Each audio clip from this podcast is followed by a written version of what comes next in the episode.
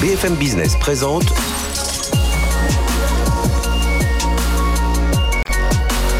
le magazine de l'accélération digitale. 01 Business avec Frédéric Simotel.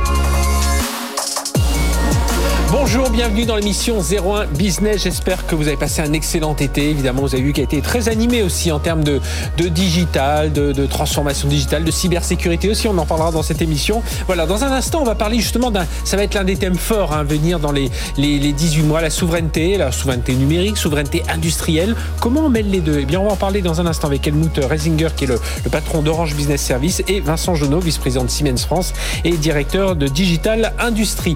On reviendra ensuite sur l'annonce du début de, l'été, ce, rapprochement enfin entre le Syntec numérique et euh, Tech in France, voilà, qui a donné, euh, ça, maintenant ça s'appelle Numéum, on attendait cette alliance, mais voilà, on reviendra dessus quelques instants. Et puis en deuxième partie de l'émission, on parlera cybersécurité, je vous l'ai dit, on aura Jean-Noël de Galzin, le patron de Walix, patron d'Exatrust, et puis Michel Vandenberg, euh, patron du campus cyber, qui viendront nous parler des, grandes tendances. Vous savez, c'est le FIC, hein, le forum international sur la cybersécurité qui se déroule la semaine prochaine. Et bien, on parlera un peu de toutes ces tendances et de beaucoup de choses. Tiens, un nouveau fonds autour de la cybersécurité. Et puis une start-up Wider avec son fondateur John Banner qui sera avec nous. On est là dans le recouvrement. Vous verrez tout ça dans la FinTech. Allez, c'est parti. C'est pendant une heure. C'est sur BFM Business. BFM Business, 01 Business. Les invités. Et nos invités bah, se sont rejoints à l'occasion notamment d'un partenariat noué entre Orange Business Service et Siemens. Et ça nous donne l'occasion justement de parler de, bah, de souveraineté. Alors du lien entre le digital et l'industrie, mais ça on en parle assez souvent. Mais justement les enjeux de souveraineté, souveraineté dans le digital, souveraineté industrielle. Et puis voilà comment tout ça peut s'inscrire dans un cadre européen. On va en parler avec nos invités. Helmut Reisinger, bonjour. Bonjour. Helmut, merci d'être avec nous, directeur général d'Orange Business Service. Et Vincent Genot, bonjour Vincent. Bonjour Frédéric. Vice-président de Siemens France et de directeur de Digital euh, Industrie. Euh, alors, on, beaucoup de choses. On, va peut-être démarrer. Donc, euh, c'est dans quelques jours. Donc, c'est le 6 septembre, je crois, précisément, qu'il y a cette annonce. Donc, ce partenariat autour de, alors, ce qu'on appelle globalement l'industrie 4.0. Mais alors, il y a plein de, plein de, de, de, sous-parties derrière tout ça. c'est pour apporter davantage de performances durables hein, autour de la digitalisation des usines, valoriser la data. Et oui, ça, c'est toujours le, le gros enjeu. et puis, l'accompagnement de bout en bout des industries, et puis voilà comment on, bouleverse aussi les compétences hein, dans, dans, dans, tout cela. C'est un peu comme ça qu'on peut résumer ce partenariat, Helmut? Absolument, parce que nous sommes un acteur dans le digital, une société de services née du réseau, euh, société de services digitaux et née du réseau. Et c'est pourquoi euh, nous voyons ce rendez-vous qui va venir entre le digital et aussi l'industrie. Pour de bonnes raisons, raisons de relocalisation, mm-hmm. c'est une question aussi ah de souveraineté indépendance économique. Et c'est pourquoi tout ce qui est souveraineté économique, ça rejoint aussi la souveraineté euh, digitale. C'est-à-dire qu'on est passé à une deuxième étape de l'industrie 4.0 à l'industrie 4.0. Ça y on a compris, c'est les technologies qui viennent, c'est la data qui arrive, c'est de l'intelligence artificielle. Et on se dit, là maintenant, il y a de la data, on peut plus se permettre de... On peut encore délocaliser, encore des machines, tout ça, mais dans un, il y a un univers très précis. Il faut qu'on ait la main dessus, notamment la data, et du coup, il faut parler de souveraineté. Absolument. C'est le... Euh, je dirais, c'est une, une évolution très parallèle à la transformation digitale dans les entreprises en général. Une transfo digitale, euh, c'est toujours transfo réseau, transfo cloud, transfo sécurité. Et au cœur de tout cela, ce sont les données, le data. Et nous, nous parlons toujours du data de confiance.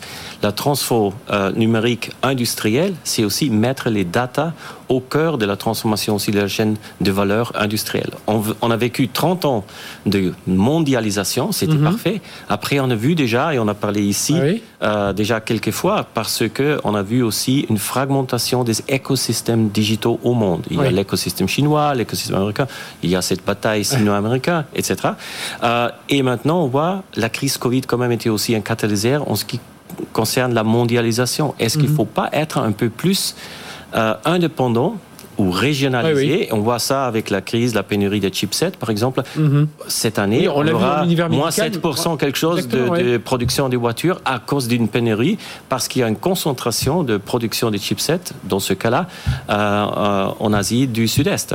Donc, vraiment, et aussi ces partenariats montrent que La prochaine étape, et ça c'est une bonne étape pour la France, une bonne étape aussi pour l'Europe, ça va être ce jumelage entre le digital et l'industrie parce que l'Europe est le leader en ce qui concerne l'automatisation industrielle. Mhm. Et ça ouvre beaucoup de portes et ça c'est grâce à la numérisation et grâce à la data de confiance. D'ailleurs, euh, cybersécurité et monde industriel, ce sera l'une des grandes tendances du, FIC, hein, du Forum international sur la cybersécurité qui se déroule à Lille la semaine prochaine. Il y a une journée entière pratiquement consacrée à tout ça. Vincent Jauneau, ça veut dire, tiens, je rebondis sur ce que disait quelque chose que disait Helmut à l'instant.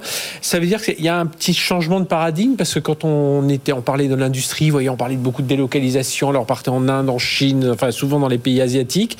Et là aujourd'hui, on se dit, ma souveraineté. Alors comment on réussit à assimiler un peu cette, euh, enfin, cet ancien monde de l'industrie et puis au nouveau monde aujourd'hui qui est de, bah, on est quand même obligé de continuer à, poursuivre cette délocalisation, mais quand même il y a des, des retours et puis surtout cette data qui dont il faut être maître. Oui, euh, le retour est vraiment fondamental.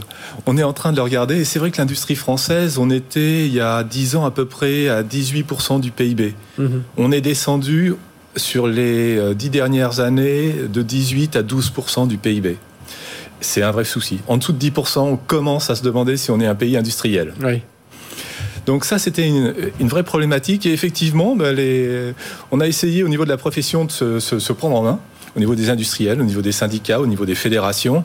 On a créé l'Alliance pour l'industrie du futur, on a mhm. créé France Industrie, on a regroupé tous ces syndicats et euh, on a essayer d'amener au gouvernement, d'amener aux régions, d'amener aux industriels des solutions pour bloquer cette chute de l'industrie et retrouver une dynamique. La dynamique, ben effectivement, il y a des points très intéressants la digitalisation. 71% euh, des industriels sont persuadés que la digitalisation va leur permettre de retrouver de la productivité. Ça, c'est une étude qui va sortir bientôt, c'est ça? Alors, ça, c'est une étude, effectivement, qu'on a réalisée et qui va sortir avec Orange, bien sûr, avec l'IFOP. C'est un baromètre de mhm. l'industrie française.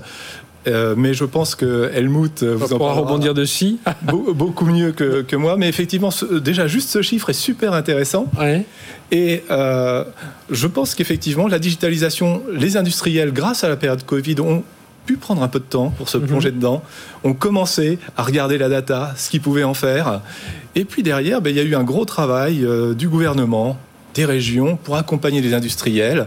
La baisse des taxes de production au 1er janvier 2021, euh, puis euh, la suite au 1er janvier 2022, c'est fondamental. On, peut on, sent que la bascule s'est faite beaucoup plus vite dans cet univers de l'industrie. Alors je sais pas, c'est parce que c'est un monde d'ingénieurs qui sont contrés, de l'industrie vers le numérique, que dans d'autres domaines où ça a été, euh, bon, le e-commerce, tout ça, enfin dans le commerce, la distribution aussi, ça s'est fait, mais ça s'est fait sur une période beaucoup plus longue, alors que dans l'industrie, on se replonge trois ans en arrière, à aujourd'hui, on se dit, mais que de changements que de changements. Et puis, ce qui est super intéressant dans une entreprise euh, industrielle, c'est qu'il y a des experts. Alors, le souci, c'est que d'un côté, on avait les, experts de l'informatique, de l'IT, de l'autre côté, on avait euh, les experts de l'automatisation euh, et de l'informatique industrielle. Mm-hmm. C'était deux mondes différents.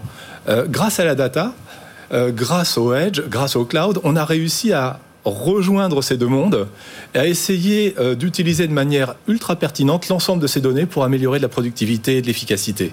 Alors, euh, Helmut, comment on fait? Alors, vous avez mis en place, parce qu'il faut des outils aussi derrière, des plateformes, donc il y a ce cloud de confiance qui s'appelle Bleu. Alors, je dis bien Bleu parce que souvent on, part dans les mots américains, on me dit Blue. Non, non, ça s'appelle Bleu, hein, ce cloud de confiance, et donc ça, ça, va travailler autour de tout ça. Et, le but, c'est ça, hein, c'est de, montrer que, bah, d'unir ces deux mondes du, du numérique, de l'industrie. Alors, ça peut être un peu complexe parce que c'est deux univers qui se parlaient pas. Il faut et, le problème c'est qu'il faut aller très très vite hein, aujourd'hui. Absolument. Tout, d'abord, j'aimerais juste rebondir sur ce que euh, était dit. Euh, je pense sur la partie industrielle. Pourquoi est-ce que vraiment ça a démarré tellement vite maintenant? Euh, D'une part, il y a toujours eu cette focus sur l'automatisation et la productivité sur l'industrie.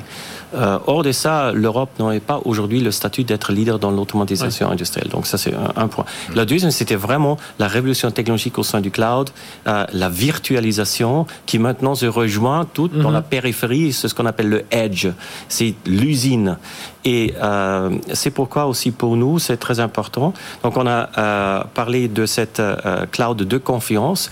À quoi c'est important pour la souveraineté digitale? Parce que ça vous combine d'une part la nécessité d'innovation vraiment les derniers outils. C'est pourquoi on a ah intégré les briques Microsoft là-dedans. Oui, ce sont des briques américaines, mais quand mhm. même dans un châssis européen, si je peux dire comme ça.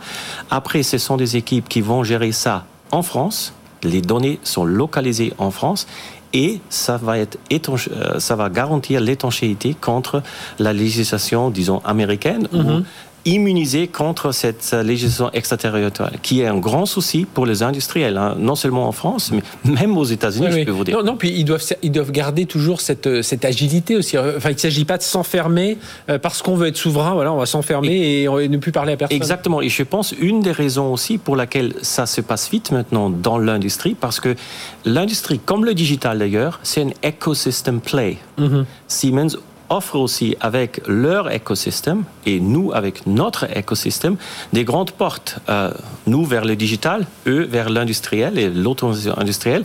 Et ces écosystèmes peuvent fonctionner que si on a vraiment aussi de la confiance dans ses partenaires dans l'écosystème. Et ça veut dire aussi la cybersécurité est très clé là-dedans. Donc cloud de confiance bleu d'un côté, et puis de l'autre c'est euh, Charter Trust, hein, c'est ça c'est un... Absolument, dans la cybersécurité, effectivement au niveau européen, ça a été une belle dynamique. On a un certain nombre de grandes entreprises européennes qui ont adhéré à Charter of Trust. Effectivement, Aujourd'hui, on peut traiter de la donnée, mais il faut aussi sécuriser la donnée. Et là, on a la chance en France d'avoir l'ANSI, euh, l'Agence nationale de sécurité informatique, en Allemagne, le BSI. Et ces deux entités qui sont vraiment à un très haut niveau en termes de cybersécurité s'entendent bien, discutent. Mhm. Et je crois qu'au sein de l'Europe, on voit une tendance assez intéressante. Euh, on le voit d'ailleurs sur l'initiative Gaia X. Euh, on voit des initiatives européennes où l'axe franco-allemand est en train de prendre un vrai leadership. Et ça, je crois que ça sera un des éléments de la souveraineté française européenne. Oui, parce qu'on rappelle, hein, il y a ce, euh, alors on parle de cloud européen, mais c'est un peu quand on parle de Gaia X, mais c'est une infrastructure, c'est un cahier des charges. Enfin, voilà, puisqu'on voit des, des acteurs, même américains, même chinois, qui peuvent adhérer à Gaia X. Alors ils ne sont pas membres fondateurs ni membres de conseil d'administration, mais ils peuvent y adhérer sous réserve qu'ils répondent à tout un ensemble de, de chartes. Hein. C'est un peu ça. Et, et, là, dans cet univers, on voit tout l'intérêt que ça peut prendre ici dans cet univers euh, industriel, économique euh, européen. Et ça, ça permet aussi à tous les acteurs, soit européens, soit américains, qui viennent dans euh, cet univers Gaia X, de vraiment avoir un cadre de comparaison mhm. transparente, d'interopérabilité, qui est très important pour connecter les différentes clouds ou connecter les différents écosystèmes qu'on a dit. Et si je peux faire une analogie, hein, euh, un match de foot, il y a toujours deux moitiés. La première moitié, ça c'est le consumer Internet, le grand, Internet de grand public. Aujourd'hui, les grands acteurs sont soit américains, soit chinois. La deuxième partie du match va être le Internet industriel. Et c'est là où Europe, et la France d'ailleurs, peut vraiment jouer les cartes. Et c'est pourquoi euh, aussi ce partenariat euh, qu'on va annoncer la semaine prochaine mhm. entre euh, Siemens et nous, c'est tellement important. Hein. Oui, et c'est important aussi un enjeu, parce que j'imagine que là aussi, dans le partage qu'il y aura entre les deux, c'est les compétences. Hein. Les outils, on en a parlé, voilà, il y a ce cloud de confiance, il y a tout ce qu'on peut imaginer dans, dans, dans, le numérique d'outils collaboratifs, et Dieu sait si on les a vus émerger avec ce, ce, ce Covid.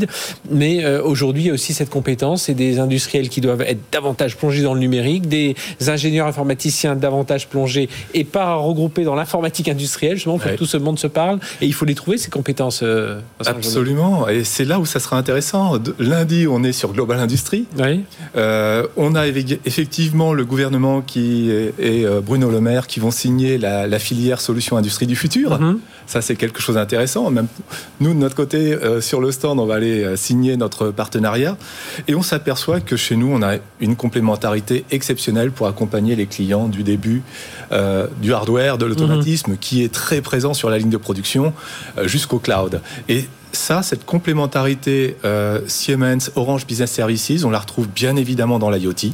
Mhm. On la retrouve dans la cybersécurité, mais on la retrouve également dans l'arrivée de la 5G dans l'industrie, qui va être une véritable euh, innovation pour les industriels. Oui, on n'avait pas encore prononcé ce terme, mais c'est vrai que la 5G va tout changer. Alors c'est vrai qu'on en parle souvent dans un environnement grand public, mais dans l'environnement entreprise, ça va être, euh, et encore plus avec le 26 euh, MHz. Absolument, parce que sur une, sur, dans une usine, les demandes de bande passante, les demandes aussi des latences, la réactivité sur les réseaux sont extrêmement importantes, et c'est là où l'efficacité de la 5G va être c'est mégahertz, c'est gigahertz, c'est la oui, et c'est, euh, c'est, vraiment là où il y aura une renaissance de l'importance des réseaux parce que ce sont les plateformes euh, d'infrastructures auxquels se connectent tous les différents services ou les machines. Euh, ça, veut dire, alors là, il y a ce partenariat signé entre vous, mais euh, bon, il y a l'État qui se mêle euh, aussi de, tout ça, qui vient pousser aussi de son côté. il va falloir aussi travailler davantage en écosystème. Hein, on le voit dans le monde de la cyber, il faut que tout le monde collabore, mais là aussi, ça va être, c'est un point important, Helmut Reisinger. Absolument. comme je disais toujours, Orange Business Services, nous sommes vraiment dans un écosystème play. Le B2B, c'est un écosystème play. Personne aujourd'hui peut faire chacune des différentes étapes euh, dans, dans une certaine solution. Il y a différentes briques qu'on va assembler mm-hmm. pour avoir une solution euh, qui sert le client. Ça peut être une brique industrielle euh, avec Siemens, ça peut être une brique technologique avec un acteur de la cybersécurité ou un acteur de réseau, brique technologique. Ah prenons, heureusement, l'Europe a aussi une forte industrie des équipementiers mobiles. Oui. Hein, Mhm. C'est la raison pour laquelle ça se tend entre la Chine et les États-Unis, parce que les États-Unis n'ont pas. Donc, euh, ou de briques technologiques euh, euh, des équipementiers mobiles pour la 5G. et c'est nous, après, qui sommes l'orchestrateur et l'intégrateur de cette solution pour nos clients. Eh bien, merci, messieurs. On va parler de, on va continuera évidemment tout au long de cette saison hein, de parler de cette souveraineté, donc souveraineté économique, souveraineté digitale, souveraineté euh, industrielle. Et on voit bien que les, trois sont complètement mêlés. Merci Helmut Reisinger d'être venu parler de tout ça, directeur général d'Orange Business Service, et puis Vincent Jonot, vice-président de Siemens France et directeur de Digital Industrie. Donc on suivra ce partenariat le 6 septembre, hein, signé entre Siemens et Orange Business. Merci d'être euh, venu nous en parler. Allez, tout de suite, on enchaîne. On va retrouver, euh, bah tiens, deux associations aussi une autre alliance, c'est Syntec Numérique et euh, Tech in France qui se sont retrouvés autour d'un seul euh, syndicat maintenant qui s'appelle Numéum. Euh, on en parle tout de suite sur BFM Business. BFM Business, 01 Business. L'invité. Notre invité Pierre-Marie Lehuchet, bonjour. Bonjour. Vous êtes coprésident de Numéum. On va découvrir ce qu'est Numéum, parce que peut-être que certains l'ont raté dans, dans l'actualité de, de l'été. Vous êtes aussi président de l'éditeur de logiciels Berger Levrault. Alors, 17 juin, euh, ça a été euh, assez. Euh, on l'attendait depuis des années. Syntec numérique, euh, avec voilà tous ces éditeurs, enfin qui représentent tous les, les, les, éditeurs de logiciels, sociétés de services, sociétés de conseil. C'est en, a enfin fusionné avec Tech in France, qui l'ancien Avdel pour ceux qui ont suivi euh, l'histoire, donc euh, qui étaient des éditeurs de logiciels qui avaient décidé, alors à l'époque, si on fait l'histoire, c'est un peu, ils estimaient que Syntec ne défendait pas les éditeurs de logiciels, enfin c'était un peu ça, donc avaient créé leur propre syndicat. Et puis c'est vrai que pendant des années, ben, les deux poussaient un peu les mêmes, les mêmes idées. Et donc 17 juin, ça y est, tout ça s'est euh, regroupé. Vous êtes aujourd'hui deux coprésidents, donc vous-même et euh, Godefroy de, de, Bensman, donc le président de ex-président de Syntec Numérique, donc coprésident du Numéum. Et puis j'imagine que quand la transition se fera, ben, il y aura plus qu'un seul président ensuite par, par la suite. Mais là, voilà, il faut faire cette, cette fusion. Alors, Qu'est-ce qui a déclenché un peu le, le, fait, euh, même si voilà, on attendait ce rapprochement, c'est fait par petits pas, mais euh, pourquoi là maintenant ça, ça, ça a réussi à se faire? Alors, il y, a plusieurs éléments qui, qui euh, ont fait que, enfin, cette, cette, création a pu voir le jour. Euh, il y a d'abord, il faut, il faut rendre hommage à ceux qui étaient là avant nous, euh, d'un côté comme de l'autre, parce que y a plusieurs tentatives. mais il était bien que chaque modèle soit défendu. Il mhm. était bien que chaque entreprise défende son histoire, sa culture. et évidemment, quand on a des cultures qui sont un peu différentes, ça rapprocher, fusionner, c'est pas quelque chose de, de, facile à faire. Puis c'est pas une grande spécialité française. Que, non d'essayer de parler d'une seule voix, n'est-ce pas euh, Non, puis en plus dans des, dans des, dans des associations, voilà, enfin il y a chacun, il y a même voilà chacun des membres a aussi son, son mot à dire, donc voilà, c'est difficile pour un seul homme, un président, de dire allez, on s'alime, enfin voilà, ça l'amène. Voilà, et, et, en fait, euh, bon, euh, euh, c'est peut-être une histoire d'homme. Mm-hmm. Godefroy de Benspan et moi-même, nous nous sommes rencontrés alors que nous n'avions ni, ni l'un ni l'autre la responsabilité de la, présidence de nos mm-hmm. structures, et on a trouvé intelligent de se parler, d'essayer de construire une histoire commune avant de parler de fusion de structure. Euh, et l'expérience euh, nous, nous, a, nous a permis de montrer qu'on pouvait très bien travailler ensemble. Euh, la conjoncture a, a, fait un peu accélérer les choses. Hein. La crise sanitaire qui a, qui a, qui a mis en évidence la, la, place du numérique dans, dans, dans l'évolution et la transformation de, de notre société euh, a servi sans doute aussi d'accélérateur. Secteur important, hein, plus de près de plus de 2300 entreprises, 85% du chiffre d'affaires total du secteur du numérique. Si on regarde, enfin maintenant, ce que représente Et puis 530 000 emplois en France, c'est ce qu'il faut regarder. Et puis on parle des emplois pur numérique, mais on devrait, par, par rebond, on devrait dire tout ce que ça, ça permet aussi que, comme nous emploie. Et alors, je regardais un peu les lignes directrices. Agir au service d'un numérique responsable pour tous. Ça, c'est un point, c'est un point nouveau, c'est un point important, ça, aujourd'hui, Pierre-Marie Luchet? Oui, alors, je dirais, c'est presque un lieu commun. On voit quelles sont les, questions et les problèmes qui, qui, se posent autour du numérique. évidemment, un numérique responsable, avec plusieurs thématiques qui euh, sont sous-tendues par, ce, par, ce, par cette expression. Euh, on parle beaucoup du Green IT, on n'a mhm. pas besoin de beaucoup en parler ici, parce que tout le monde sait à peu près de, quoi il en retourne, c'est plus, plus difficile. Oui, mais, c'est difficile un peu, on a beaucoup parlé, puis c'est retombé, puis là, ça y est, on commence à avoir vraiment des choses très concrètes, et, c'est vrai Donc il y a des choses qui sont, qui se mettent en œuvre, et qui sont efficaces, et qui sont bonnes pour, pour, pour l'entreprise, et pour les entreprises, et, et, dans tous les secteurs.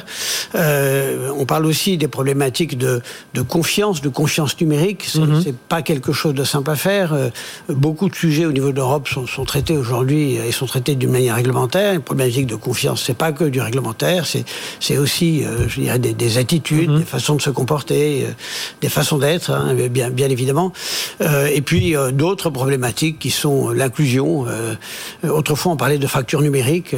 Aujourd'hui, on parle d'inclusion.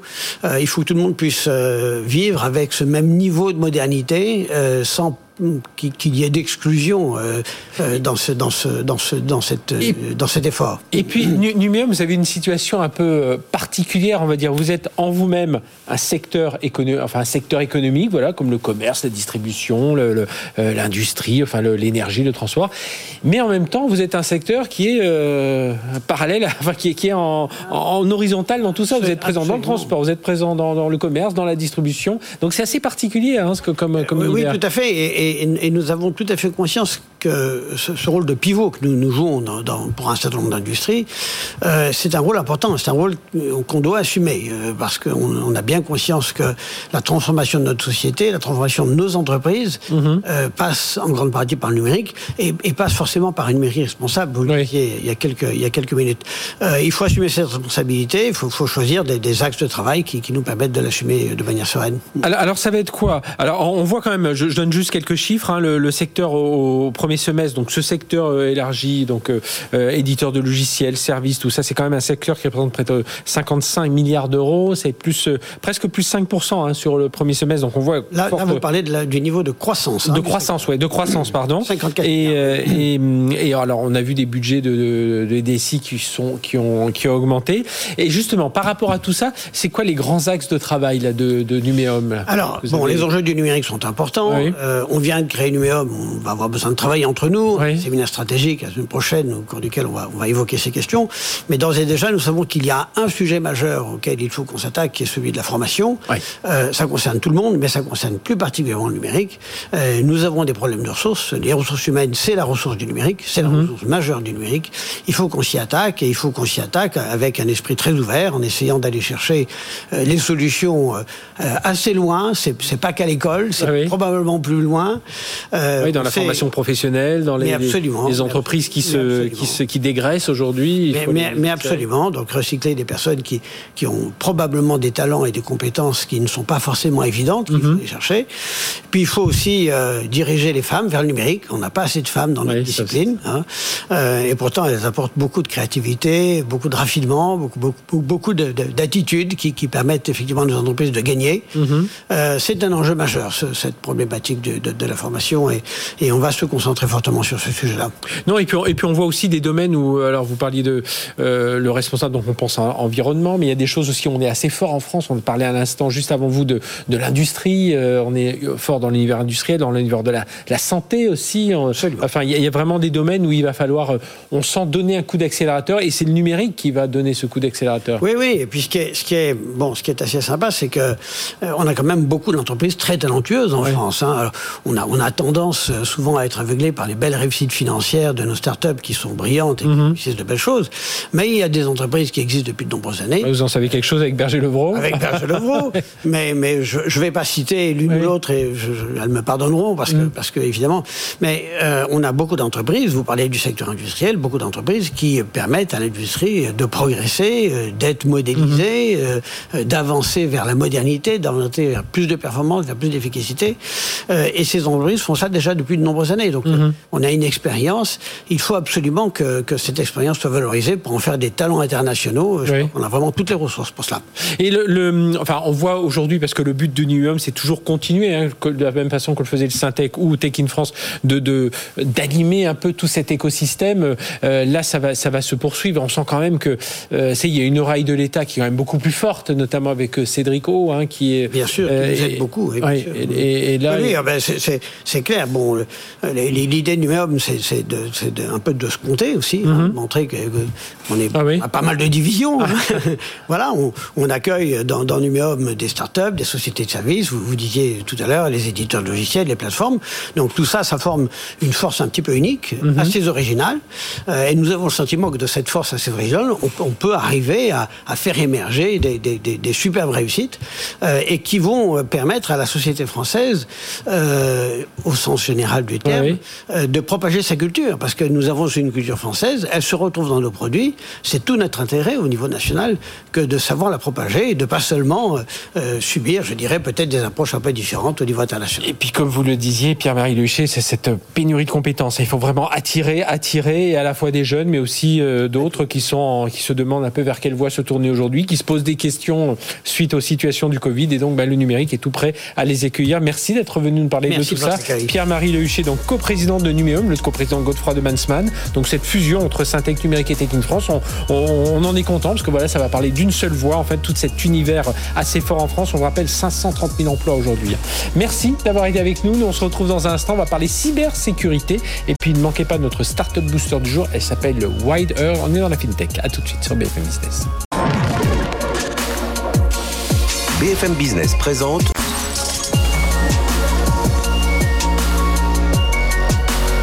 le magazine de l'accélération digitale. 01 Business avec Frédéric Simotel. Allez, on est reparti pour parler de cybersécurité. Alors, pour vous donner les coulisses, on, devait recevoir les deux séparément. Euh, Jean-Noël de Galzin, bonjour. Jean-Noël, fondateur de, de Walix et puis patron de d'Exatrust. Et puis Michel Vandenberg, bonjour. Michel. Bonjour. Donc, euh, anciennement patron d'Orange Cyberdéfense et puis euh, la présidente du campus cyber. Donc, et puis on s'est dit, mais finalement, il y a le FIC qui arrive, il y a toute cette actualité autour de la cyber. Eh bien, on va les inviter tous les deux ensemble, mais ça ne nous empêchera pas de parler de l'actualité de l'un et de l'autre. Et tiens, va démarrer avec Walix, donc un des un de nos fleurons hein, dans le monde de l'édition logicielle, euh, Jean-Noël. Donc une bonne dynamique, on va dire, pour cette, euh, cette rentrée. On imagine, hein, la cyber, c'est quand même le sujet euh, du moment, mais enfin, il faut quand même suivre, assurer, approvisionner ses, ses, clients. alors des revenus récurrents, ça, alors les revenus récurrents, c'est 50% du chiffre d'affaires, c'est ça à peu près? Un peu, plus, ouais. un, peu, un peu plus, et donc ben, des, bons, des bons chiffres hein, pour, pour ce premier semestre? Ben, On est en train de, effectivement, de, on est éditeur de logiciels, on est spécialisé dans la sécurité de l'accès. Mhm. Euh, pour donner, on va dire, de la transparence au directeur informatique ou au directeur de la sécurité informatique sur tous ces accès dans ces réseaux industriels, systèmes d'information, dans les services cloud, partout où les gens travaillent à distance. Voilà, donc ça c'est notre métier, notre spécialité. On vient d'être euh, de rentrer, on est challenger euh, au Gartner, au Magic Quadrant du Gartner euh, sur mhm. notre catégorie face à des concurrents qui sont tous américains. Et donc effectivement, notre ambition c'est d'être un éditeur champion européen de la cybersécurité pour protéger, aider les entreprises à gérer leurs accès de manière sécurisée. On peut dire que 2020-2021, c'est une, c'est une, il y a un pas qui a été franchi par par Bolix. Notamment, vous avez quelques gros contrats qui ont été signés, une présence à l'international qui s'est qui s'est accrue. Ben, historiquement, on était assez positionné sur les, entre, les entreprises et les organisations de taille moyenne. On était assez français. Et puis maintenant, on a plus de 50% de euh, nos clients euh, dans 70 pays différents. On est présent, euh, on couvre 80% du marché mondial. On est présent dans 10 pays. On 250 personnes, enfin 230 personnes. Et donc, euh, on a une très forte ambition. On est en train de préparer un nouveau plan stratégique pour aller sécuriser euh, les entreprises euh, dans le monde industriel, pour mhm. aller embarquer ah bah, nos systèmes de sécurité dans les différents domaines où il y a besoin de sécuriser des données ou rendre les systèmes informatiques plus pérenne, plus mhm. durable et plus éthique. Et donc, notre ambition, c'est aussi de participer à l'écosystème, à la structuration d'un écosystème, parce que pour bâtir un champion, il faut avoir une équipe autour de soi, il faut s'entraîner dans les bons endroits, et ensuite, il faut avoir une vision la plus large possible, la plus ambitieuse possible. Donc, on participe aussi au développement de l'écosystème et on veut faire de la France une terre de cybersécurité. Oui, et d'ailleurs, donc à travers Exatros, on va en reparler dans un instant, à travers ce nouveau fonds Cyber Impact, et on, et on, en, on en reparlera. Euh, justement, en parlant des tendances du FIC, donc le Forum international sur la cybersécurité, qui aura lieu la, semaine prochaine, une des grandes journées, ce sera la sécurité, vous parliez un instant, et tout ce qui est industriel. Hein. la première journée, c'est très consacré. Ça, ce sera l'une des tendances. Bah, en fait, c'est à peu près, j'ai regardé, hein, c'est à peu près un 40% des interventions concernent la sécurité des systèmes industriels ou des réseaux industriels. Moi, je pense depuis très longtemps, euh, Michel ne me contredira pas, euh, puisque c'est un axe aussi chez, chez OCD où il, est, où il était, Orange Cyberdéfense, mais l'Europe est le premier industriel du monde. La transformation de l'industrie, c'est pour aller vers l'industrie robotisée mhm, et numérisée, automatisée.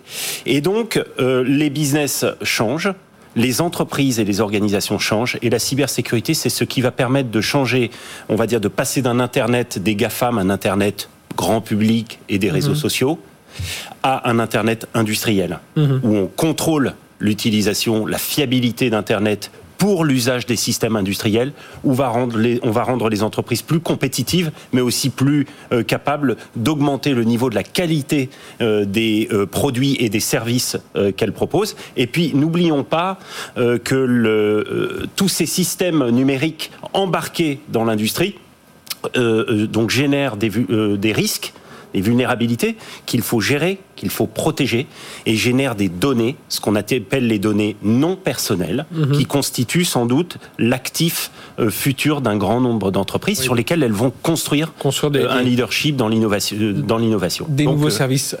C'est le rôle de la cyber de rendre ça plus euh, durable et sécurisé pour tous. Et on va parler de l'importance de cet écosystème donc à travers Exatrust hein, qui, qui, rassemble toutes ces entreprises françaises. Et puis, euh, bah tiens, on rebondit sur euh, le, campus cyber. Michel, merci de nous faire l'amitié d'être là. Donc campus cyber, l'immeuble est là, il est en train de se, de se, de bien se remplir. on en est où à peu près des échéances? On le rappelle, ça va être un grand pôle où on va avoir tous les acteurs de la cyber, mais que ce soit quand je dis acteurs, ça peut être des universités, des écoles, des labos de recherche, la gendarmerie, la police, des acteurs euh, du monde industriel, des opérateurs, euh, des sociétés de services. Voilà, tout le monde est bienvenu, des startups. C'est ça, c'est regrouper l'écosystème pour pouvoir le faire briller. Voilà, mhm. ça c'est l'enjeu du campus cyber. Donc, euh, où on en est euh, avant l'été, on a finalisé la création de la société, on l'a capitalisé. Donc, on a fait euh, une, augmentation de capital, on a proposé aux entreprises de rejoindre le capital du campus cyber. On a 112 actionnaires, donc c'est une belle réussite. 8 millions d'euros de capital pour démarrer une entreprise, c'est quand même pas mal, assez sympa. voilà. on a des représentants de l'ensemble de l'écosystème, donc on a des, des, grands groupes comme Total, BNP, Société Générale, Mhm. On a euh, des industriels de la cybersécurité. Tous les grands industriels sont là. Euh, Soprasteria, euh, Capgemini, Orange Cyberdéfense, Atos. voilà, ils sont tous présents. On a des plus petites entreprises, e-tracing, Advance, voilà, qui, vont rejoindre le campus mhm. cyber, les associations. On parlait de la CN, le CSF, Exatrust, tout le monde est là aussi sur le campus cyber. Des écoles qui vont venir enseigner, mettre leur cursus de formation sur le campus cyber. On a à peu près 30% de l'immeuble dédié à la formation. Et puis euh, enfin, on a euh, l'État avec les différents services de l'État, tous les gens qui travaillent parler dans le renseignement, mhm. la protection des, grands OIV, qui vont venir installer leurs équipes. Et le but, c'est tout ça, hein, c'est qu'il y a des étages et des ascenseurs, mais que tout le monde communique un peu avec tout le monde. Enfin voilà, avec la, évidemment la, la, sécurité de mise, sécurité économique de mise entre chacun. Mais voilà, le but, c'est de mieux collaborer, mieux partager par rapport à tous les enjeux. Et on, le voit chaque jour, hein, on entend toutes ces attaques, ces menaces qui, qui s'amplifient. c'est exactement ça. C'est pour ça que là, on a recruté les premiers salariés de la société Campus Cyber. On est 11 aujourd'hui. Voilà, pour pouvoir euh, jouer un peu les, euh, les gentils organisateurs pour que ce soit pas un projet immobilier et que chacun reste pas dans son, euh, dans son étage en venant travailler, en travaillant que pour son entreprise. Il y a 30% du campus cyber qui est dédié, dédié aux espaces collaboratifs pour faire travailler les gens ensemble. on dit par exemple, n'installez pas de machine à café dans votre espace privatif. Il y a plein d'endroits pour pouvoir vous rencontrer et c'est mhm. super sympa pour pouvoir justement faire à ce que les gens discutent autour d'une tasse de café, déjeunent ensemble, etc., etc. Il y a plein de choses qui vont émerger par rapport à ça. Voilà. Donc le campus, c'est quatre grands euh, piliers mhm. des opérations. On veut vraiment en faire un très grand centre opérationnel. Et il y a 1000 experts qui vont travailler au quotidien sur le campus cyber pour pouvoir protéger l'entreprise. C'est euh, prévoir. Donc, on va travailler avec euh, la recherche, l'innovation. Il y a l'INRIA, le CEA, le CNRS mhm. qui viennent sur le campus cyber pour voir essayer de comprendre un peu les attaques de demain, la formation, comment on peut créer des vocations, avoir plus d'experts, on mange tous d'experts. Et puis nous, notre job, ça va être un peu de mobiliser tout le monde et de fédérer tout le monde pour que les gens travaillent ensemble. Et puis on va annoncer donc euh, au FIC, avec Cédric, on intervient donc le 9 en plénière Cédric matin. donc le, Cédric O, numérique, oui. Voilà, donc euh, va intervenir pour justement dire comment l'État va euh, aider, financer à pouvoir justement fédérer cet écosystème mhm. pour qu'il y ait des projets qui se fassent ensemble entre les mhm. grands industriels, euh, les grandes associations et les grands acteurs de la cybersécurité. Et justement là, on sent, hein, euh, Jean-Noël, que ça y est, ça, commence à prendre hein, cet écosystème. Alors Exatrust n'a pas attendu tout ça parce que ça fait 10-15 ans que ça existe Non, ça fait euh, c'est notre huitième année. Huitième année, bah, ça, avancé plus vite que, que, bah je, ne le pensais. Et, là, bah, l'actualité aussi, l'une de vos actualités, notamment chez Walix, c'est alors ça s'appelle Cyber Impact. C'est un fonds qui a été mis en place. Alors il y a Oudrive, Centrio, bon, qui a été depuis racheté par, par Cisco. Il y a Vadé Secure pour monter un fonds pour pousser des startups, c'est ça pour bah, En fait, c'est intéressant. Euh, vous regardez, euh, euh, cet été, il y a eu la plus grosse levée de fonds réalisée dans le domaine de la cybersécurité et peut-être la plus grosse série A qu'il n'y a jamais eu au niveau mondial. Hein. C'est dans le domaine de la cybersécurité. C'est une entreprise israélienne, enfin, israélo-américaine qui a levé 500 43 millions de dollars en Serie A, premier tour, sur une valorisation de 2,3 milliards de dollars. Mhm. Donc, c'est dire qu'aujourd'hui, la cybersécurité, certains ont bien compris qu'il s'agissait d'un enjeu mondial, universel, et sans doute, euh, euh, il y a énormément d'industriels à d'industrie, d'industriels, de solutions d'innovation à développer dans ce domaine, et donc il y a de la place pour les investisseurs. Nous, euh, ce que l'on dit, c'est que euh, on doit faire exister en France en Europe, ou plutôt en Europe, et la France est ultra bien placée dans ce domaine-là parce qu'elle est déjà très innovante et qu'elle a un tissu de PME entreprenantes et de start-up très performantes depuis toujours. C'est un pays d'entrepreneurs. Et nous sommes quatre entrepreneurs.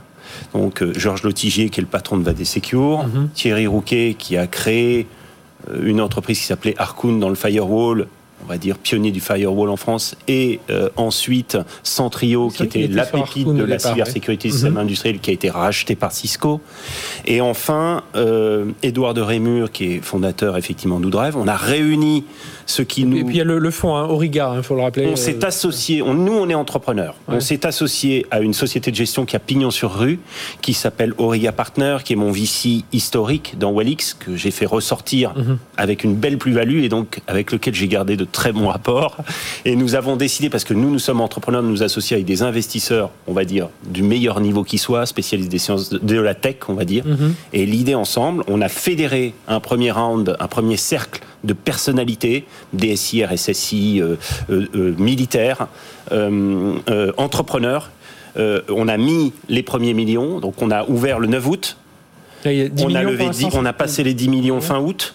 Et donc, notre ambition, c'est de lever un premier fonds. C'est un premier fonds. De 50 à 100 millions, on va investir dans 20 à 25 pépites technologiques pour en sortir des euh, champions avec une petite espérance, c'est qu'on en garde quelques-uns au niveau européen. C'était ça, je vais vous poser la question à tous les deux. C'est un peu le paradoxe toujours dans cet univers de la cyber, c'est qu'on a envie d'avoir ces pépites, et on en a hein, beaucoup des pépites françaises, et puis Walix en fait partie aussi. Il y a les plus petites, mais souvent, alors beaucoup sont partis aux, États-Unis parce qu'on veut bah qu'elles grossissent, mais le jour, et puis on il y a cet enjeu de souveraineté, euh, voilà, que ces technos soient pas complètement dévoilés euh, partout, mais le jour où certaines marchent, pouf, elles s'en vont. Elles s'en vont parce que pour grandir, elles ont besoin de financement pour grandir, elles ont besoin de grands clients et elles ont besoin de confiance. Et euh, je pense qu'on a euh, chez nous un principe qui s'appelle le principe de précaution qui fait qu'on a souvent peur de ce qui est petit et de ce qui est nouveau. Mhm. Euh, et donc, je crois que moi, je vois un signe intéressant, par exemple, à l'arrivée de quelqu'un comme Michel à la tête du campus cyber qui est censé créer une vitrine technologique pour la France et fédérer l'écosystème parce que c'est un entrepreneur. Donc, c'est un entrepreneur, il va bouger les choses. Et j'espère qu'il ne, même s'il a l'État au capital, il restera entrepreneur dans son ADN. Ah bah quand on voit déjà tout le travail effectué sur les, allez, les 18 derniers. C'était quand la première pierre, Michel? Le campus cyber, on a démarré il y a 8 mois, on va dire. voilà. Donc, voilà, parce qu'en fait, on a besoin de bouger les choses, tout simplement. On a besoin de remuer les choses. C'est un domaine qui est primordial pour l'avenir, pour tous les services, pour toutes les personnes, et puis pour notre culture dans le, dans le futur. Et donc, nous, on pense qu'il faut qu'on prenne une responsabilité. On a créé Cyber Impact pour mettre une première brique dans la chaîne de financement de la cyber, comme l'ont fait nos, nos, amis américains pour devenir des leaders mondiaux comme Okta, mm Cellpoint, Ping euh, et, tout un tas d'entreprises leaders dans leur domaine. Et nous, on commence, c'est la première pierre, et on va essayer de bâtir une chaîne de financement euh, autour de la cyber. Donc on est patron de boîtes qui ont maintenant un enjeu, c'est de devenir des leaders mondiaux dans mhm. leur domaine de la cyber.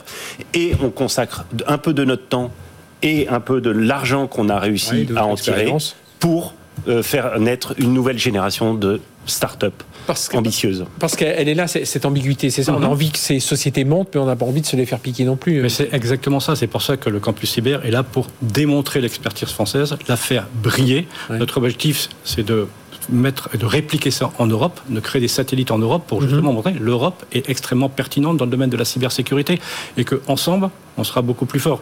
Et sans dévoiler euh, ce que va annoncer le ministre, mais sur le campus cyber, il y aura donc des étages dédiés justement pour ces pépites françaises. Donc, mhm. il y a un appel à projet qui a été lancé sur lequel l'État va aider à financer dans le cadre du plan de relance et du plan d'accélération cyber qui a été annoncé par le président de la République. Donc, déjà, l'appel à projet a été remporté par euh, Axelio Partner et on va créer un start-up studio. L'objectif, c'est quoi? Je suis un expert en cybersécurité, j'ai une bonne idée, je suis un tech, je ne sais pas comment créer une entreprise. Tu viens, tu t'installes, on t'aide, mhm. on, te met des avocats avec toi, etc. etc. Et ensuite, un, deuxième appel à projet qui va être lancé, c'est comment on peut ensuite faire de l'incubation. Une fois que la mhm. société est créée, l'aider à la faire grandir en travaillant justement avec des gens comme Jean-Noël. Voilà, donc tout ça, euh, nous on estime qu'en étant ensemble, on ira beaucoup plus vite et on ira beaucoup plus loin. Et il faut faire briller l'expertise française. On est bon en cyber. Voilà. faut le dire. C'est vrai que quand on voit Israël, alors très soutenu par le gouvernement américain, et puis je trouve qu'aujourd'hui, quand on commence à regarder un peu l'univers euh, mondial, on voit que bon, les Américains, bon, sur un plan militaire, ils se concentrent plutôt sur leur, sur leur pays. Maintenant, là, on l'a compris. Je ne pense pas qu'ils le feront au niveau commercial et numérique, mais bon, on voit quand même que l'intérêt, euh, leur intérêt en premier, c'est les États-Unis. Les Chinois, on l'a vu, et là, la reprise en main de la tech, tout ça, ça reste. Et il faut qu'en Europe, nous euh, aussi, on, est, euh, on est notre. Bah, on, a, on a avancé, comme l'a dit Michel. On a fait le 18 février, le président de la République a annoncé quand même un, une stratégie nationale de la cybersécurité, dans laquelle il y a eu énormément de concertation. On, on s'est beaucoup impliqué dans l'industrie pour, euh, aux côtés de l'État, aux côtés des utilisateurs, pour faire naître cette euh, stratégie. Aujourd'hui, il y a une priorité, d'ailleurs, qu'on avait euh, préconisé, demandé, qui est de d'équiper les hôpitaux, les collectivités locales, les ports, c'est-à-dire les points névralgiques et les plus mhm. fragiles dans un temps comme celui dans lequel on vit, de pandémie, euh, et on le voit, les attaques qui se multiplient en permanence contre les plus faibles, quelque part, on va dire.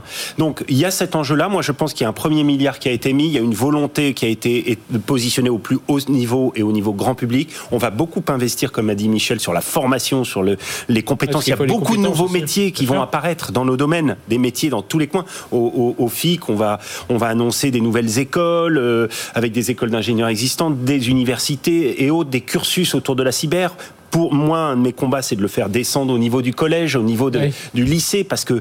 en Australie, c'est la dès, le primaire, je crois. On leur, apprend quelques notions. À 11 ans, ils savent coder. Euh. Mais on, avance. On a, on a une réunion cet après-midi, justement, avec le ministère de l'Éducation nationale pour regarder comment on peut euh, former, informer les jeunes. Maintenant, c'est obligatoire, tu vois. je pense que c'est en, en, primaire, euh, tu es obligé d'aller euh, voir les gendarmes pour euh, t'apprendre à rouler en vélo, oui, le code de la route. Et eh ben, faisons ça sur le, sur le numérique. Voilà, on les protégera autant que quand tu vas rouler en vélo. Et surtout ça, et en plus, ça rassurera aussi les parents. Hein, Absolument. Qui lâchent un peu leurs enfants parfois avec un mobile dans la main. Eh bien, messieurs, merci d'être venus parler de tout ça. On le rappelle, Jean-Noël de Galzin, donc fondateur de, de Walix, qui se porte plutôt bien, et donc on attend de voir franchir encore des, des, étapes assez rapidement. on le rappelle, hein, c'est plus de plus de 50% euh, du chiffre d'affaires à l'international aujourd'hui. C'est ce qu'il faut, c'est ce qu'il faut euh, saluer. Puis des, et puis ce qui est intéressant aussi dans la pérennité, c'est des services récurrents. Aujourd'hui, on sait que voilà, c'est des euh, et de l'hypercroissance aussi, une aventure d'hypercroissance dans la cybersécurité. Et puis ce fonds Cyber Impact, donc déjà 10 millions d'euros pour ces pour ces startups. Et puis le on en a pas reparlé, mais on les avait reçus ici. le fonds Exatrust là, qui soutient aussi quelques jeunes. L'accélérateur Exatrust. Accélérateur Exatrust. Et puis le campus cyber. Donc on va suivre des annonces annonces qui seront faites au Forum international de la cybersécurité. quand on coupera le ruban, ce sera quel jour, Michel? Écoute, c'est voilà. ça arrive. Ça, arrive, voilà. Mais ce on, le coupera. on, le coupera, c'est sûr. En huit mois, quand on voit déjà tout ce qui est sorti de terre, on se doute qu'on le coupera assez vite. Euh, Merci, messieurs. Merci de nous avoir on, on, va se retrouver dans un instant avec euh, la, une start-up dans la fintech qui s'appelle euh, Wide, Wider, Wider Pay. C'est tout de suite sur BFM Business. BFM Business. 01 Business. Startup Booster. Et nous recevons John Banner. Bonjour. Bonjour. John, merci d'être avec nous. Vous êtes fondateur, euh, président de WiderPay. On va, on va en parler dans un instant. Je vais juste donner un chiffre, comme ça vous allez savoir tout de suite de quoi on va parler. Les impayés sont en forte hausse en 2020. 56 milliards d'euros sont impayés chaque année, en hausse euh, de 28%. Alors évidemment, la crise Covid. Et justement, les impayés, il y a différentes façons d'aller chercher un peu ces, euh, impayés. Bien, cette fintech, WiderPay, expliquez-nous un peu comment vous, vous travaillez. Il y a de l'intelligence artificielle il y a pas mal de choses autour de tout ça, John Banner. Oui, exactement, c'est un, vrai sujet parce qu'une PME sur quatre fait faillite à, cause de, des impayés. Et comment on arrive à les récupérer? Déjà, on les récupère en 20 jours. Mhm. Grâce en fait à un recouvrement réalisé par huissier à l'amiable, ça mêle en effet IA et automatisation parce qu'on va contacter le débiteur, le client par différents moyens, email, SMS, courrier, message vocal direct. Et le résultat, c'est que 20 jours plus tard, donc on nous donne un tableau Excel, 20 jours plus tard, ce tableau Excel, la moitié va être recouvré. Et euh, ce qui ne serait pas recouvré, on remet un certificat d'huissier. Ça part sur 50 euros et vous payez que si ça fonctionne. Parce que souvent, il faut le dire, hein, euh, enfin j'imagine vous, vous le vivez encore plus près euh, que moi, mais voilà, les impayés, c'est pas forcément tentative d'escroquerie, d'échapper au pays. C'est qu'on est dans on on laisse un peu filer des factures et puis ça s'empile et puis il y a des, des oublis. Des... des... oublis parce que les, les, les, sociétés sont pas toujours structurées aussi pour faire des rappels automatisés. C'est d'ailleurs pour ça qu'on a aussi une solution de facturation qui, qui, qui, gère ça en amont. Et aussi une des deuxièmes raisons, c'est que malheureusement, quand, quand on se rend compte qu'il n'y a pas de pression supplémentaire, bah, il n'y a pas d'acteurs. Aujourd'hui, on est les seuls à dire, bah, nous, on ne demande pas de volume. Un simple tableau Excel, c'est des 50 euros de créances particuliers ou entreprises. Et des leaders européens euh, ne traitent pas les particuliers parce qu'il n'y a pas de marge à se faire. Donc nous, on se dit, on va répondre à un besoin sur les petites factures parce que c'est bout à bout, ça représente quand même une certaine masse et c'est comme ça qu'on arrive à permettre ces entreprises de récupérer de la trésorerie rapidement. Donc comment ça se passe? Donc je suis une entreprise, voilà, j'ai toutes mes factures, j'en ai quelques-unes qui sont qui sont en suspens, je crise du Covid ou pas. Il y a des, des, boîtes qui ont qui ont un peu plus de mal à, à, payer. Euh, comment ça se passe? Je prends un abonnement chez WiderPay? Non, en fait, c'est extrêmement, extrêmement flexible. C'est-à-dire mhm. que vous nous transmettez vraiment un simple tableau Excel et nous, on va être payé que sur ce qui marche. D'accord. C'est à partir de 11% de frais de recouvrement. Voilà, vous prenez. Et c'est au succès. Donc finalement, euh, sur ce qui aura marché, on va automatiquement prendre nos frais parce que le débiteur, celui qui doit payer, peut régler en ligne via nos services aussi, même via Apple Pay. C'est ça aussi mhm. qui facilite le paiement. Et euh, pour ce qui n'aura pas marché, euh, comme je disais, on remet un certificat d'irrecouvrabilité qui permet de placer cette facture en perte et de ne pas attendre deux ans, deux ans et demi de, prescription. Et ça, veut dire qu'avec WiderPay, quand, quand on parle d'intelligence artificielle, c'est que vous avez trouvé enfin, les, les, bons logiciels pour justement ne pas perdre trop de temps, repérer tout de suite les factures qui vont être plus faciles. Je rappelle, par des factures envoyées via WiderPay réglées le jour même, 74%. Oui, c'est ça. Ça marche bien. C'est vrai que ça marche assez bien. On est à peu près trois On a des taux de recouvrement qui sont deux à trois fois supérieurs que tous les autres acteurs. Et une des raisons, c'est qu'on fait des choses que même euh, certains huissiers ne pourraient pas faire, alors que mhm. c'est réalisé par huissier. Par exemple, dans la troisième notification réalisée auprès d'un débiteur, on va joindre un projet d'injonction de payer pré-rempli avec le bon tribunal de commerce, mais on va dire on vous laisse une chance amiable. Et ça, quand vous êtes débiteur, un client, vous dites waouh, ils sont prêts à faire envoyer, mais ils le font pas. Et donc c'est ça en fait qui crée une ah pression. vous, vous, réussissez à, vous, réussissez à, repérer, à automatiser euh, quel type de client. Ah là, on va juste dire tiens, euh, on avait dit vous nous payer en 30 jours. Euh, bon, on est au 35e jour, ce serait peut-être temps. À celui où là, faut y aller. si si si, voilà. Donc c'est cette partie. Notre client, il n'a pas à choisir de stratégie tout est automatisé et c'est ce qui plaît. C'est très simple, ça se passe en ligne. Et donc, euh, le côté débiteur, il peut pas se dire que certaines tâches ont été automatisées. C'est ça notre force. C'est grâce à l'IA, on est capable de déterminer comment faire recouvrer quelqu'un. On saura que Frédéric, on a tendance à envoyer un email, par exemple, plutôt à 17h un mardi plutôt qu'un mercredi à, 14h. parce que le principe, c'est le recouvrement, mais c'est derrière, c'est que ça se passe bien par la suite. C'est-à-dire, voilà. Bah, c'est de privilégier l'amiable, parce mhm. que le contentieux, euh, personne n'a d'intérêt. Aussi bien le débiteur parce qu'il aura plus de, frais, et aussi bien l'entreprise parce que ça lui prendra plus de temps. Et en général, de toute façon, quand on parle d'une facture de 50 euros, je pense à certains clients qu'on a dans l'énergie, parce qu'on travaille aussi bien avec des grands groupes que, des, que des PME, on a 1700 comptes. En fait, euh, ils n'ont pas intérêt à ce que ça passe en compte parce que ça coûtera trop cher. La garantie qu'on donne, c'est vous payez que ça marche, mais c'est dans la, dans, la partie amiable et c'est là notre mhm. plus-value, pour être honnête. Alors, euh, pour parler aussi de WiderPay, donc euh, vous êtes une, alors une fintech franco-américaine. Hein. Vous êtes vous-même, je crois, installé à San Francisco, donc euh, à, cheval entre les, les deux continents. Vous avez fait partie de, du Y Combinator, de l'école de Y Combinator. Et, donc, alors là, où, en êtes-vous aujourd'hui de la progression de, de l'entreprise de WiderPay bah, en fait, euh, alors ça va un peu avec la progression de marché. Mhm. C'est-à-dire que on est à peu près à plus 20% de chiffre d'affaires chaque mois. Vous avez quoi 2000 clients à peu près aujourd'hui? Euh, Non, 1700. 1700, oui. Après, tous ne sont pas 100% actifs. Mhm, d'accord. Mais ce qu'il faut retenir, c'est qu'on a une progression qui est assez organique parce qu'aujourd'hui, on n'a pas encore de commerciaux. D'ailleurs, on recrute. voilà, c'est lancé. Bah, D'ailleurs, oui, vous étiez passé chez nous, chez BFM avec vous, avec euh, Lorraine Goumeau pour le recruter des. des... Exactement, parce qu'on recrute dans, dans certaines Vous êtes une quinzaine de personnes aujourd'hui Quinzaine de personnes. vous recrutez combien de personnes dans On en recrute cinq. Voilà. Mais c'est dans des verticales très identifiées parce mhm. qu'on a des acteurs dans l'énergie à cause de certaines législations qui n'ont pas le droit de couper l'eau, pas le droit de couper ah l'électricité. et là, on parle de factures à 20 euros. Mhm. Donc, euh, donc là, euh, là, on a des besoins vraiment très précis en termes d'acquisition commerciale. Et, et à côté de ça, au niveau de notre développement, ce qu'on a fait, c'est que le recouvrement, il est disponible partout en France pour toutes les tailles d'entreprise sans, sans nécessité de volume. Pour les États-Unis, c'est pas encore officiellement lancé parce mhm. qu'en fait, on a une stratégie où, comme notre ambition, c'est de devenir une licorne française qui exporte à l'étranger, c'est d'être euh, extrêmement bon leader en France. Et à chaque fois qu'on a un produit qui est fini, on le déploie ensuite dans les États prioritaires euh, aux États-Unis. Ça, veut dire juste, euh, vous pouvez être en direct avec un client ou passer aussi par des cabinets d'avocats, d'huissiers enfin, C'est une bonne question.